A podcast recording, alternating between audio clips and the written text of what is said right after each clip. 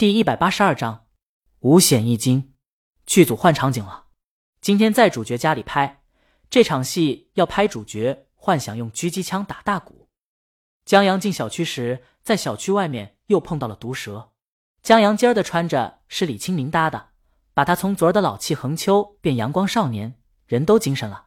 毒蛇差点没认出来。江阳看到他也很意外。你在剧组有卧底吧？江阳不看群里剧组通告，他都不知道换到这地方了。现在自媒体都玩起无间道了。毒蛇笑而不语。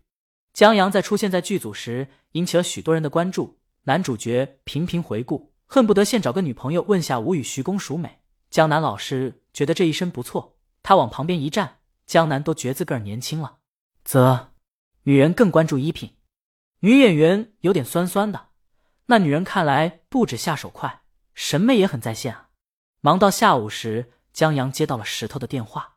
石头在电话那头特激动。江阳估计他现在是速度七十迈，心情自由自在，希望终点是爱琴海。咦？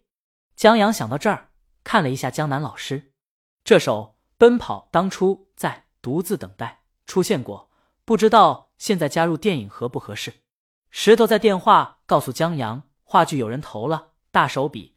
直接签他这人，话剧赔了没他事儿，赚了有分成，正儿八经的工作，他老婆想不答应都不行。江阳惊喜，谁这么大方？你呀？啊？江阳觉得石头不正常了，这没人投就没人投吧，咱别受刺激。话说回来，我认识一精神科老大夫，大妈看我好看，加了我好友，打算把女儿介绍给我。后来知道我结婚了，但不会拉黑，所以还能发消息。我帮你问问。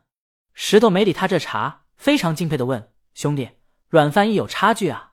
你告诉哥哥，你怎么做到的？我拜你为师，我拜师礼都准备好了，就狗子，狗子是谁？”江阳更迷糊了，这病入膏肓了吧？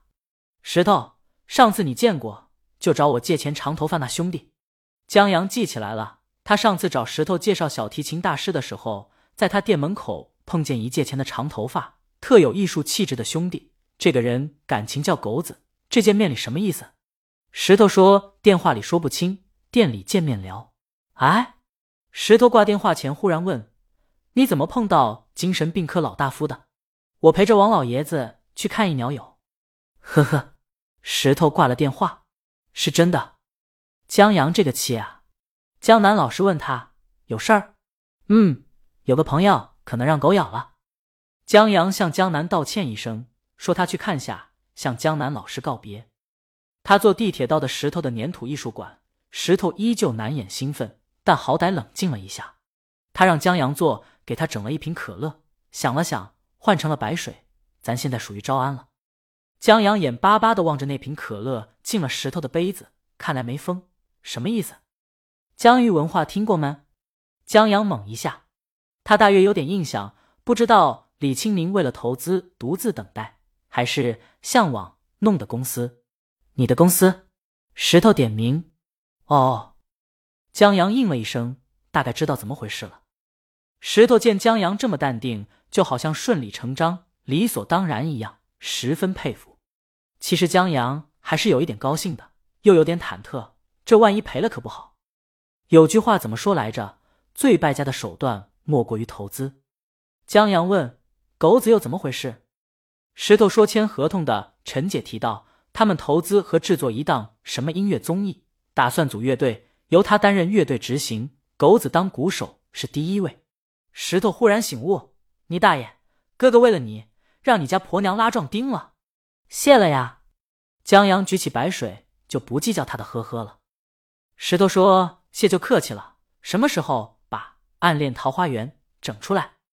江阳让他别老催，先把。鸟人整出来，这鸟人整好了再整别的，到时候不止整国内的，还整国外的，华变啊什么的，在百老汇上演。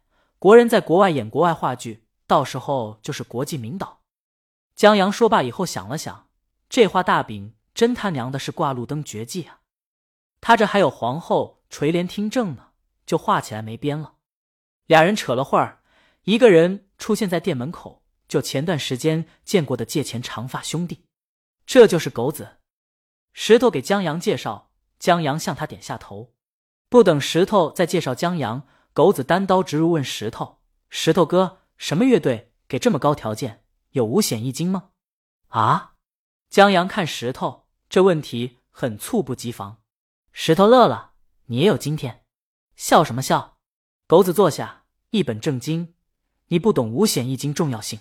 买房、落户、摇号、子女上学，人在独自一人的时候最潇洒，要有个情投意合的。”俩人在一起也潇洒，他们可以来个说走就走的旅行，也可以把手里的积蓄尽情的月光，去买喜欢的、想吃的、好玩的，去投资自个儿，看诗和远方，去买很多很多的镜头和设备。可有了娃就不一样了，人得落停，总不能带着娃朝登朗马目下海吧？然后得找医院生产，得上户口，得照顾这婴儿，睡了怕闷，进食怕呛，吃多了怕消化不良。吃少了怕发育不良，变稀了怕拉肚子，变粗了怕便秘。要是变个的事儿，早问医生了。这还是小时候，这要上幼儿园。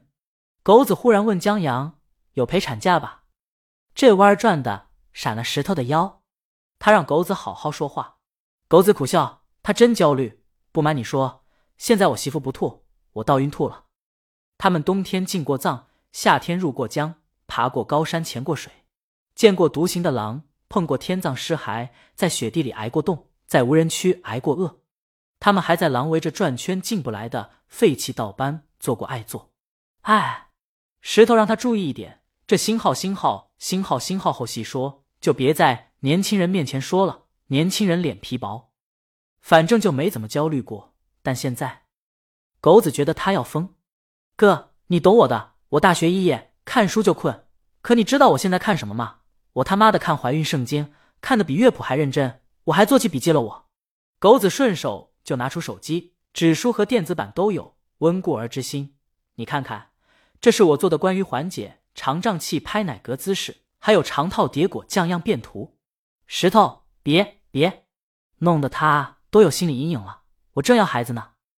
狗子让江阳看看，江阳也忙拒绝，我还是个孩子。狗子遗憾收起来。推荐石头有孩子以后也看这书，还有胎教音乐。他推荐莫扎特，听说可以让孩子变聪明。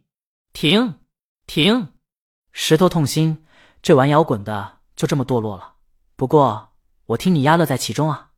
狗子觉得正常，有些人他不懂，但他觉得他是因为爱才把孩子带到这个世上的。